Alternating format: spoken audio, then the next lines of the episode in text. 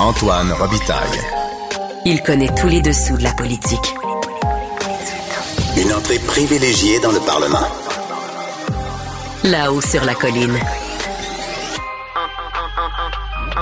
Antoine Robitaille. Bon mardi à tous. Aujourd'hui à l'émission, on discute de l'avenir de la langue française au Québec avec la nouvelle porte-parole libérale dans ce domaine, Madoua Nika Cadet. En 2017, elle écrivait dans Le Devoir Cessons de nous alarmer quant aux chiffres sur la langue maternelle et d'usage à la maison des Québécois. Est-ce toujours sa position? Et en balado, dans les actualités de l'histoire, Dave Noël décortique le discours d'ouverture de François Legault sous l'angle des références historiques présentes, mais surtout absentes. Mais d'abord, mais d'abord, c'est l'heure de notre rencontre quotidienne avec Riminado. Réminado, Tout a été mauvais. Ça a été un spectacle désolant. C'était triste de voir ça. Antoine Robitaille. On sait bien, vous voulez faire du nationalisme. Mais non, on veut justement contrebalancer cette délocalisation-là politique. La rencontre. Un jour, on fera notre débat. Oui, oui, bien sûr. Métal sur métal. C'est le moment de vérité. La rencontre. Nado Robitaille. Et bonjour Riminado, Bonjour, Antoine. chef de bureau parlementaire à l'Assemblée nationale pour le journal et le journal. Ça y est, le projet de loi pour rendre le serment au roi facultatif, il est déposé. Et oui, donc, euh, disons que le serment au euh, roi. Et dis-le, dis-le, il y a eu une primeur hier à la hausse sur la colline. Oui, sur la façon de faire. Oui, Antoine était bien pistonné. quand c'est constitutionnel, Oui. c'est ici que ça se passe, Rémi. le canal constitutionnel. Alors, euh, écoute, donc ça veut dire que le serment au roi Charles III, ben, ça aurait été de courte durée parce que euh, on, on a toutes les raisons de croire que d'ici vendredi sera adopté ce projet de loi qui a été oui. déposé parce qu'il est extrêmement court, donc deux petits articles dans le fond euh, à ce projet de loi-là. Et Comme je disais hier, on va modifier le Google Doc de la Oui. Constitution du Québec dans le texte constitutionnel de 1867 oui, pour Et- dire, nous, notre serment, c'est pas ce- le serment au roi est facultatif. C'est ça, on, on profite de la loi de la Constitution de 82 pour aller apporter un changement dans la portion qui touche le Québec, dans le fond, de la loi euh, constitutionnelle.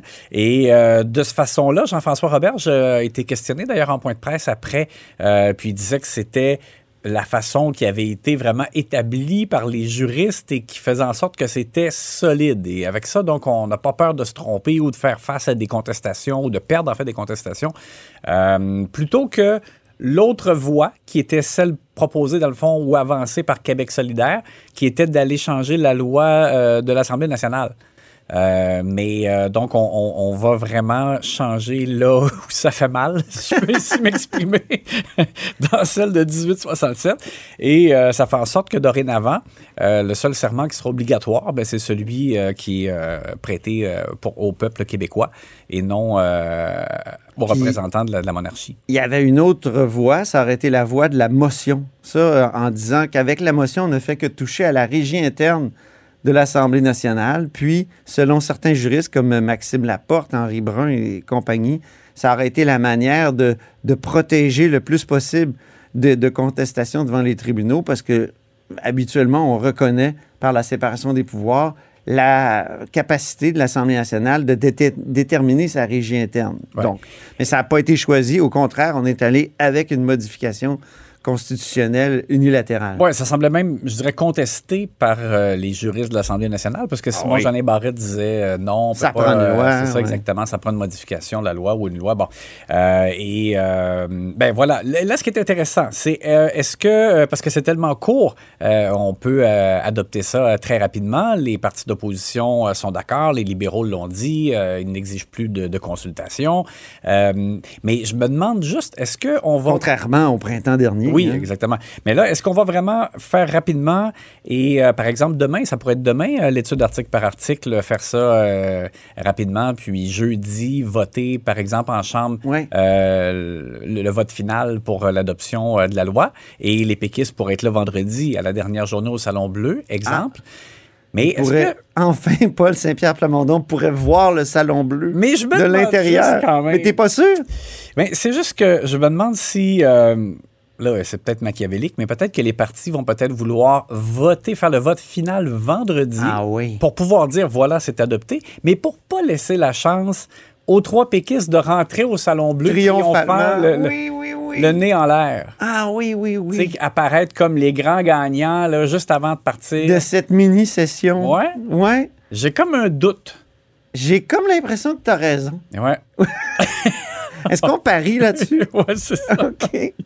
Alors, je sais pas, c'est pas de l'info privilégiée, juste un sentiment que euh, je, C'est- pense que chez les caquistes et même peut-être chez les solidaires aussi, qui, qui ils, ils C'est voudraient- le journaliste d'expérience qui a vu beaucoup Ouais. de, c'est comment probablement dire, de, de ruses. Voilà. Des... Oui. Alors, les partis pourraient dire, ben oui, il n'y a pas de problème. On euh, vous voyez, on l'a adopté, tout est beau, mais on n'aura pas On vu se la revoit en binette. février. C'est ça, on n'aura pas vu la binette de, de Paul Saint-Pierre Plamondon triomphant au Salon Bleu. Alors, tu sais, ça peut être ça. J'ai hâte de voir.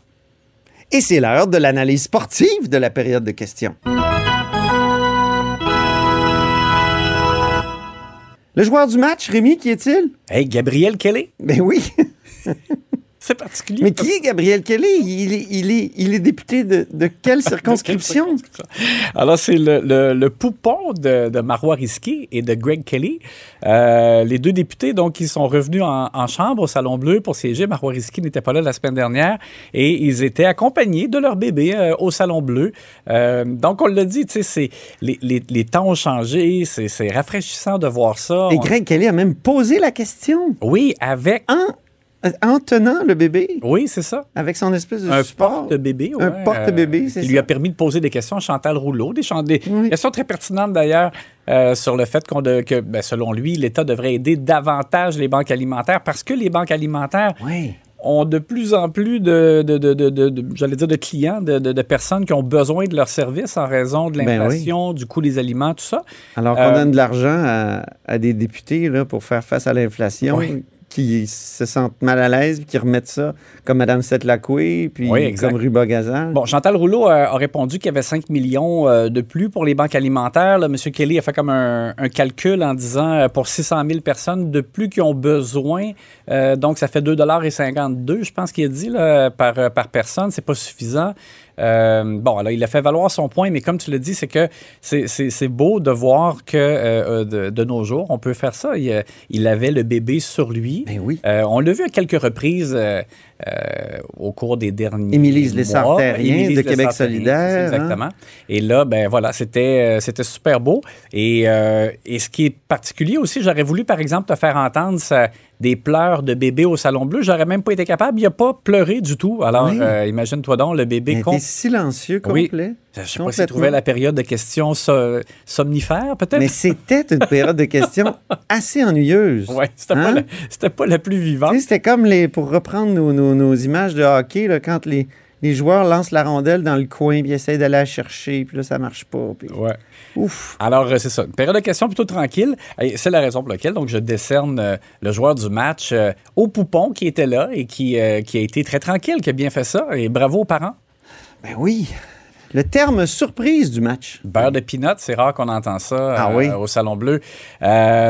Et, et c'est Christian Dubé qui est obligé de, de répondre à une, une aberration qui est survenue. Donc, cet, euh, cet employé qui a été suspendu euh, dans un hôpital pour avoir, euh, pour s'être fait une, une rôtie, dans le fond, avec du beurre d'arachide. Oui. Parce qu'elle avait faim. Euh, écoute, avec tout ce qu'on leur demande, les heures pas possibles, puis les, les- des, des temps supplémentaires obligatoires, euh, que la personne se soit fait une rôtie euh, pour pouvoir tenir le coup, je pense que c'est la moindre des choses.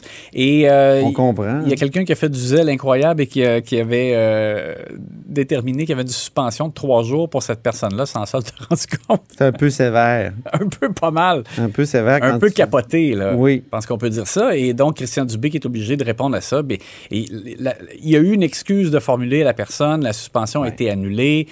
Christian Dubé a dit qu'il bon, il, il est intervenu, euh, mais c'est juste que, tu sais, c'est pas normal. J'ose croire que euh, qu'il a, je sais pas que comment il a pu, euh, par exemple, envoyer un message à tous les gestionnaires pour dire euh, quelque chose comme je veux plus jamais revoir ça, là, euh, dans un contexte où on a absolument besoin de faire venir davantage de personnel. Oui. Euh, Est-ce qu'on va... euh, Est-ce qu'on devrait promettre, au contraire, de nourrir les employés? ben oui, je Ce serait dirais... une forme d'augmentation de salaire? Ça serait pas Parce bête. que il y a des lecteurs qui m'ont écrit, moi, qui m'ont dit, mais ils ont quand même pas d'affaire à manger le- la bouffe des, euh, des patients? Ben non, sauf que là, je veux dire, pour une rôtie, c'est Ouais. sûr que là, il y a pas, je veux dire, y a- il y a- tu vas pas priver des bénéficiaires là, euh, de nourriture parce qu'il y a une rôtie de moins là, dans, dans l'établissement. Personne ne va me faire croire ça. Non. Mais, mais ceci étant, mais tu as raison, par exemple, que dans le cas de temps supplémentaire obligatoire, ce serait peut-être pas vilain, euh, notamment, de dire, euh, ben ça, ça inclut, par exemple, euh, un repas, tu sais, pour pouvoir justement tenir la route. Et, et parce que tu peux pas prévoir deux lunchs, par exemple, là, si tu sais pas que tu vas faire du temps supplémentaire obligatoire à la fin de ton quart de travail régulier. Bref, c'est, ce que tu soulèves là est une possibilité intéressante. Mais euh, bref, pour revenir à Christian Dubé, euh, il n'était pas de bonne humeur, bien entendu. Et en plus, qu'il a dû répondre à une autre aberration, c'est-à-dire que euh, une employée qui se serait vue refuser euh, de travailler au 8 à 1 parce qu'elle maîtrisait, semble-t-il, pas suffisamment l'anglais. Euh, alors, bon, souhaitons... Ça va contre la loi 96. Souhaitons M. Dubé là, qu'il n'ait pas trop à, je dirais, euh, réparer des erreurs comme celle-là dans les euh, prochains jours, prochaines semaines, alors qu'on a besoin de toutes les paires de bras possibles. Enfin, euh, il y a un nouveau joueur, c'est Bernard Dréville, un nouvel ancien joueur qui, qui a répondu à sa première question aujourd'hui. Ben oui, parce que la semaine dernière, justement, on le disait, Marois Risky n'était pas au Salon Bleu. Ben, il aurait pu y avoir des questions des autres partis, mais ça n'a pas été le cas. Bernard Drinville a eu une semaine, il a été blanchi, si on veut, la semaine dernière. Il n'a pas pu se lever pour répondre à des questions. Donc là, aujourd'hui, Marois Risky était là. Elle a demandé euh, à ce qu'il parle de sa vision. Euh, Question générale, hein, c'est... C'est rare qu'on ait des questions comme celle-là. Elle a demandé quelle est sa vision pour l'éducation au Oui. Québec. mais J'avoue que j'ai rarement vu ça. Elle avait quand même euh, euh, je mis la- l'accent sur certains éléments euh, Oui. en parlant le- du manque de personnel, euh, autant pour le service de garde le midi que les chauffeurs euh, d'autobus euh, scolaires. On voyait dans, dans le Journal de Montréal des gens, euh, des jeunes là, qui reçoivent un texto, il n'y a pas de transport scolaire pour toi aujourd'hui, mon homme. Et- c'est hallucinant, j'imagine, la, la- Ben oui. la problématique pour les parents, puis, puis même le stress que ça amène. Est-ce que tu aimerais ça comme jeune? le matin, on se dépêche pour prendre l'autobus, il n'y a pas d'autobus. Ça arrive fréquemment parce qu'il manque de chauffeurs. Bon, alors, M.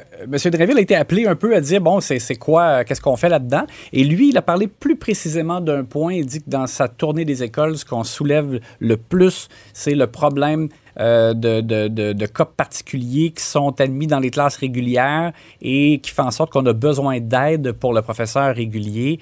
Euh, il a parlé du projet pilote qui fait en sorte, par exemple, que des éducatrices de garde euh, peuvent donner un coup de pouce euh, dans une Oui. classe où il y a de, notre- plusieurs cas particuliers, par Mais là, Marois Risky a répondu, c'est 100 euh, classes sur 60 000, quelque chose comme ça. Oui, c'est ça. Il va falloir peut-être qu'on Bon. qu'on accélère l'implantation de cette, euh, de cette mesure-là. C'est ça. M. Drainville disait, là, ben là, il faut que j'attende le résultat ou la fin du projet pilote euh, pour peut-être après ça l'étendre. Je pense que ça semble souhaitable parce qu'il disait que les commentaires étaient positifs, autant de la part des profs que des éducatrices qui allaient donner un coup de main.